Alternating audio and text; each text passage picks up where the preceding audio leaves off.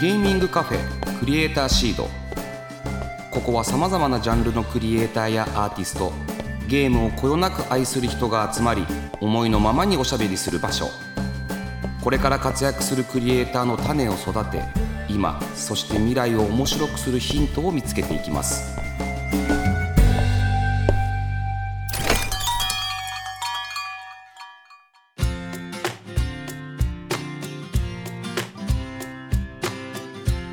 いらっしゃいませ。ゲーミングカフェクリエイターシードオーナーの坂本和則です。この番組は毎回ゲストをお迎えしてまったりコーヒーを飲みながらゆるーくトークしていきます。ぜひお聞きのあなたも一緒にお茶を飲みながらリラックスして聞いてくださいね。えさて今回のクリエイターシードはスタジオにゲストの方をお迎えしておりますお声をお願いできますでしょうか？はい、ゲームスタジオイルカラボの代表英樹と申します。よろしくお願いします。あ英樹さんお久しぶりお久しぶりです。お元気ですか？元気ですね、なんとか。まあ、夏めちゃくちゃ暑いですけど。英樹さんでもいつぶりですかね？なんかでもちょこちょこ LINE とかではそうですね。やり取りしてますもんねまあちょこちょこイベントでお会いしてますね。あそうですよね、あはいそうですねちょっとビットサミット今年僕行ってないんですよ、はい、ちょうど裏で台北ゲームショーってあるじゃないですか、はいはいはいはい。あれのなんか2月に本編あるんですけど、はい。ちょっとそのショートバージョンっていうか小さいバージョンみたいなのもやっていてあなるほど。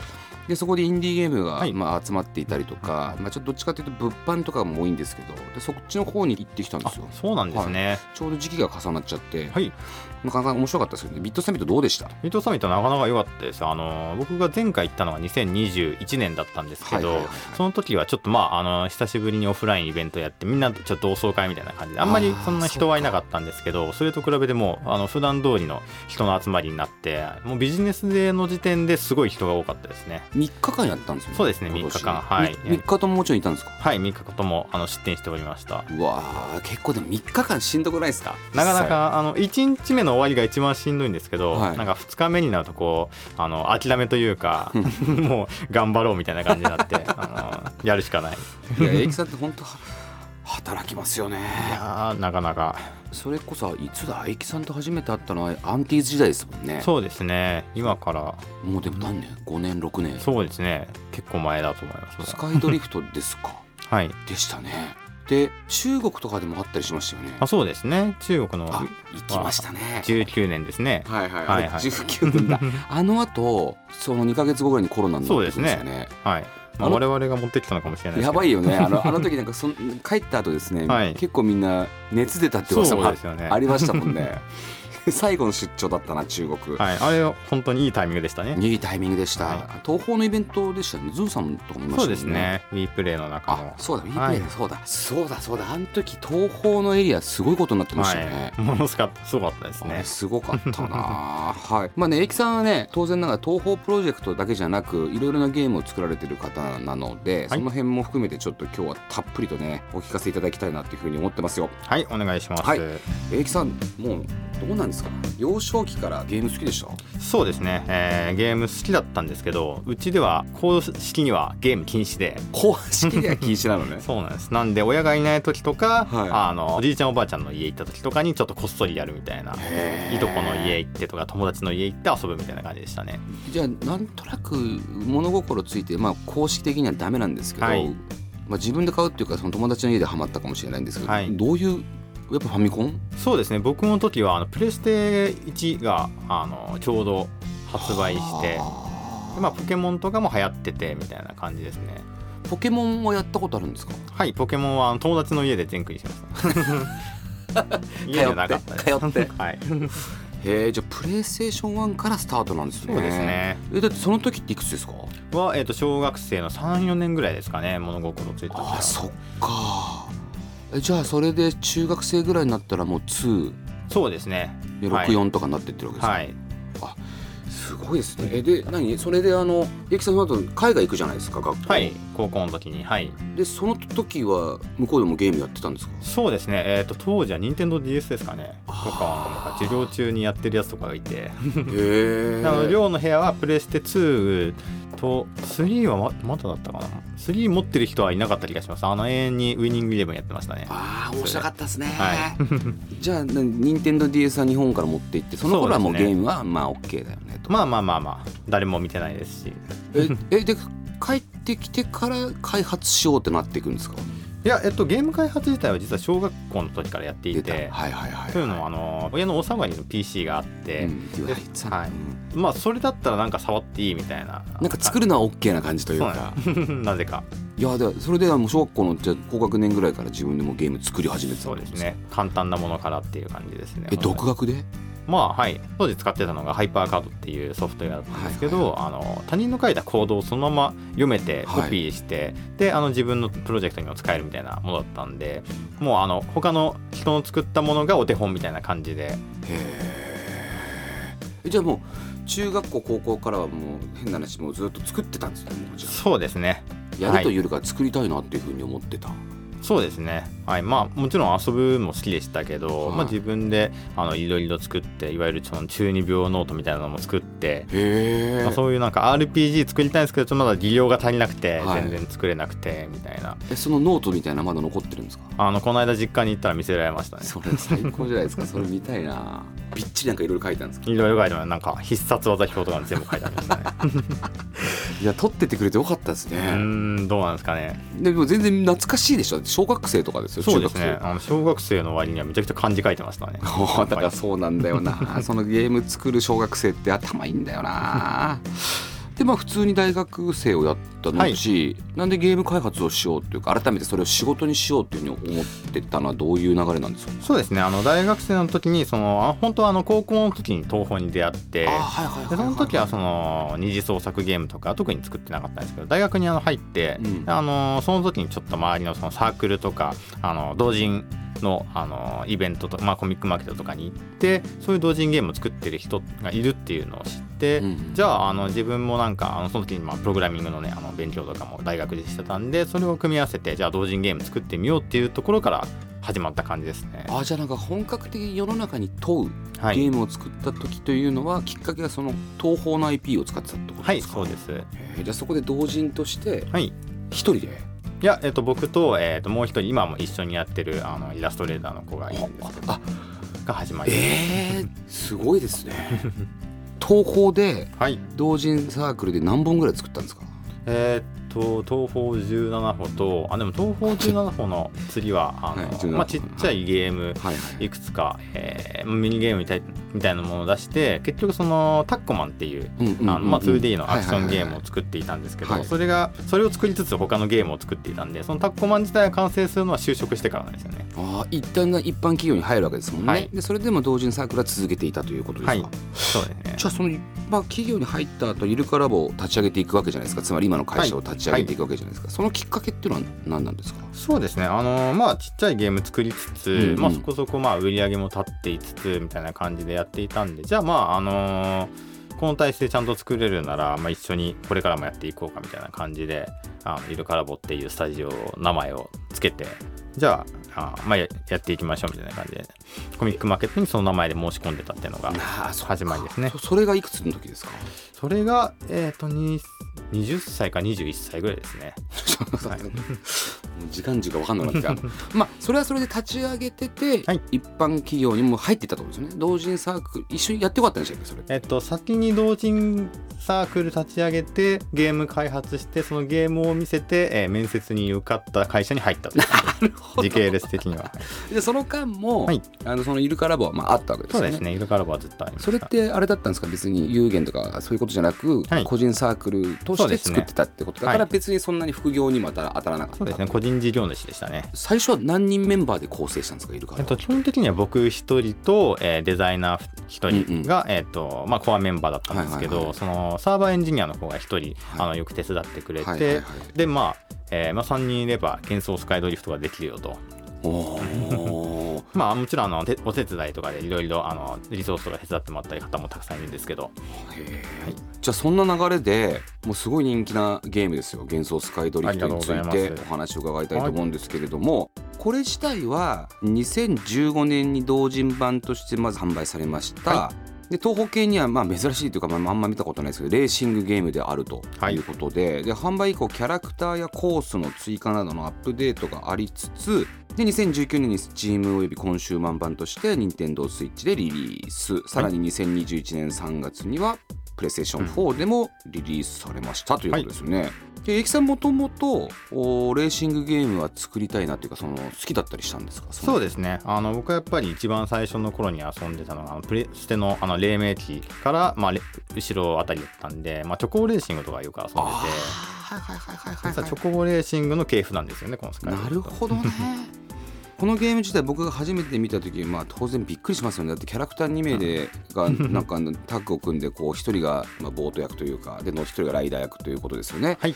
あんまないタッグシステムじゃないですか。そうですね。でこの発想というのはどこから来たんですか？そうですね。まああの東方キャラクターって飛べるんで、うんうん。じゃあ自分で飛んだらいいんじゃないっていうところから、まあ、タッグシステムというのに僕は結構興味を持っていたのもありじゃあ2人でタッグしたらまあ必然的にこうなるかなみたいなのをラフで書いたのがまあ面白かったんでまあ満場一致でこの。いやまあ、まあ満場一致でしょうね、まあ、スカイドリフトの中での特にエキさんがこだわった点？はい。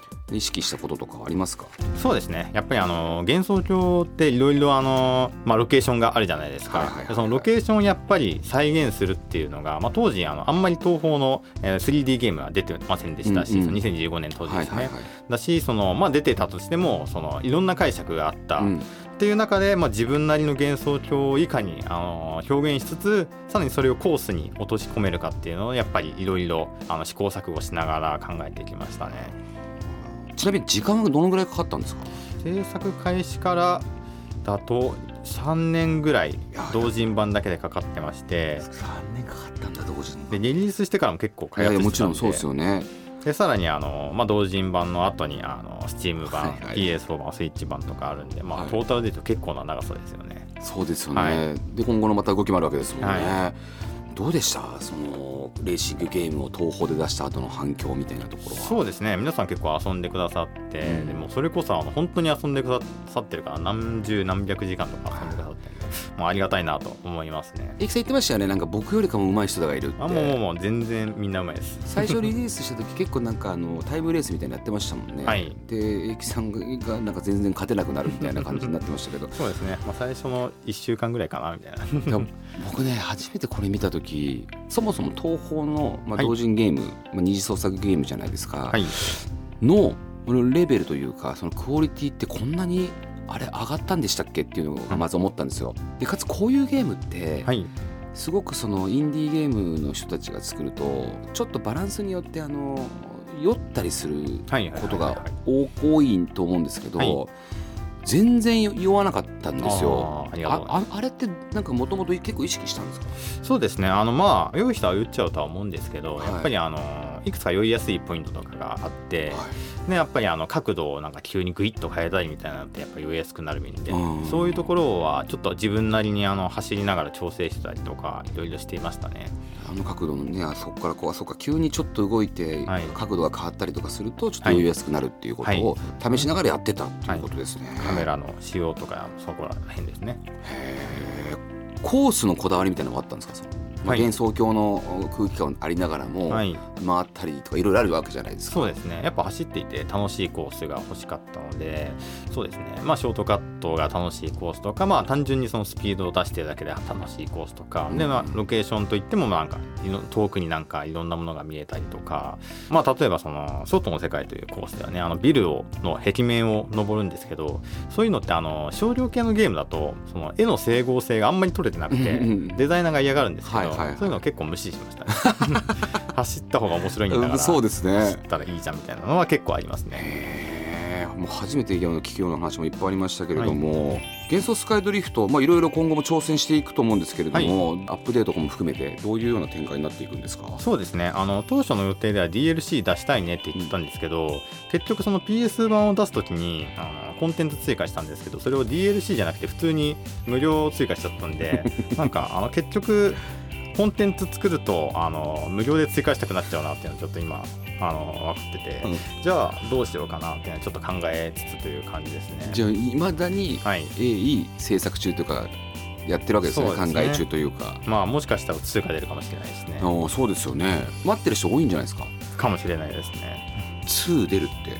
2 2 いいなあいやでもねそういうのも含めて結構やっぱねそのナンバリングができる、はい。まあ、同人のサークルがスタートしたゲームって僕すごいいいなって思うんですよね、うん。はい。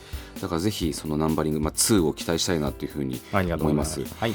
はい。まあねあのイルカラボさんさっきも言いましたけれども同人、まあ、東宝のゲームだけじゃないんですよ、はい。い、ろいろ作ってるのは。ウェブサイトを見るとこれまで制作したゲームの一覧がずらっとはい。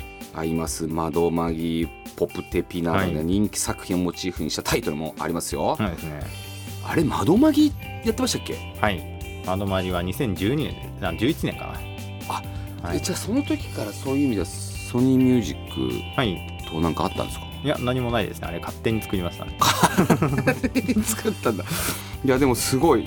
あそうだったっけ？それ聞いたか、い、やもうね駅さんはねいろんな意味でね本当有名人なんですよね。いや作品のチョイスは何？英樹さんはもちろんやると思うんですけど。そうですね。あのまあ僕結構流行りものが好きなところがあるんでその時にバズってるものとか人気のあるものみたいなものをやっぱ取り上げてでデザイナーの方もそれで作るならテンション上がるよみたいな作品があったら、じゃあ作ろうかみたいな感じであの作ったのが今のところ窓マリアイマスポプテピ。まあ勝手に全部作ってるんですけど。いやまあはい。そのやっぱアニメが結構好きで、はいなんかこう追っかけるというかチェックするっていうことですか？そうですね。当時はとにかくアニメは結構見てましたね。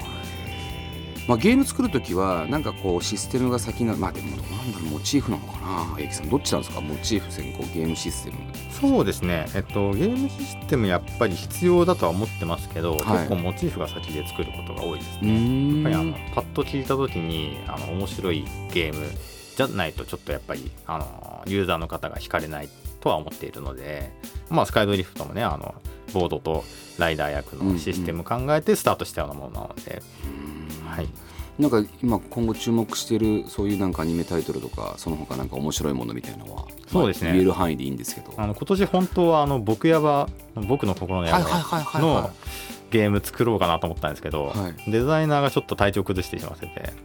い いやでもなんかそれでやってたらだってもう今もうすでにいろいろたくさんやってるのに、そっかじゃあそれはまあ今後あるかもしれないってことですね。まあそれも勝手に作るんであの怒られたらやめようかな怒られたら謝りましょう。はい、まあ個人的に好きな作品ですなるほど、はそんなことをつらつらと話してる間にですねあっという間に実は20分ぐらい経っちゃってるんじゃないかなっていうふうに思うわけですよ。まあ、英樹さん次回もねご出演いただき、はい。現在のインディーゲーム業界に思うことや、まあ、これから英樹さん個人としてのまあ、野望についてもお話を伺いたいなと思います、はい。ひとまず今週はありがとうございました。ありがとうございました。ゲーミングカフェクリエイターシード。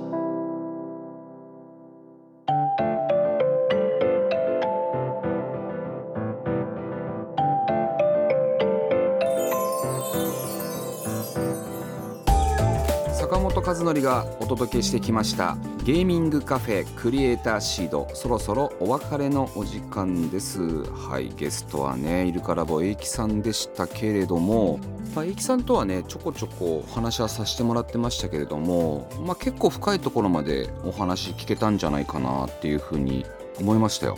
はいまあ、特に幻想スカイドリフトねチョコボレースが影響を受けてるんだなっていうことだったりとかすごく東宝のう幻想郷というところをいかに出していくかっていうところに力を入れたっていうことでしたよね。いやね幻想スカイドリフトってもう特殊なゲームじゃないですか人が人に乗っかってまあ人じゃないですけどね、えー人じゃないんですけど東宝のねキャラはねたまたま飛ぶんで別にあれは何とことでもないんですけどその能力によってえ乗り換えをしたりするわけですよ。うん、それであのレースを進んでいくというところのこの発想ね発想の時点でもう勝ち。で実は意外と東宝のキャラとぴったりだったんだなっていうふうにね、えー思いました。結構やっぱアニメが好きなんですよね英樹さんって。で意外とやっぱアンテナが高くいろんなコンテンツ、まあ、特にアニメは追っかけに行って面白いなと思ったら一気にそれを作ってしまう。もう1週間ぐらい作ってしまうって言ってましたけど。はいだからすごいやっぱ天才というか天才的というか。で英樹さんって、まあ、会った人だったら分かると思うんですけどなんかね独特な上品な空気が出てるんですよ。僕もともとミュージシャンでもクリエイターでもそことか言動とかそういうことじゃなくゲームの内容とかでもなくてなんか隠しきることのできないその上品な方が結構好きでえきさんってその最たる人だなっていう風になんか思っちゃうんですよ。話してもなんかあの公式にゲームはダメなんだけど PC は与えられて PC でゲームはしちゃいけないんだけどゲームは作ってるのは許されて。でねもう学生の頃に海外に行っすごいなっていうふうに思います。まあそんな駅さんがねやっぱ東宝プロジェクトに出会う。まあ改めてね東宝ってすごいなっていうふうに思いました。ああズンさん来てくんねえかなっていうことでね。はい。えさてクリエイターシードでは番組の感想や私への質問メッセージを募集しております。ツイッターから「ハッシュタグクリエイターシード」をつけるか番組メッセージフォームよりお寄せください。えー次回8月2日の配信も引き続き駅さんをお迎えします。それではここまでのお相手は坂本和則でした。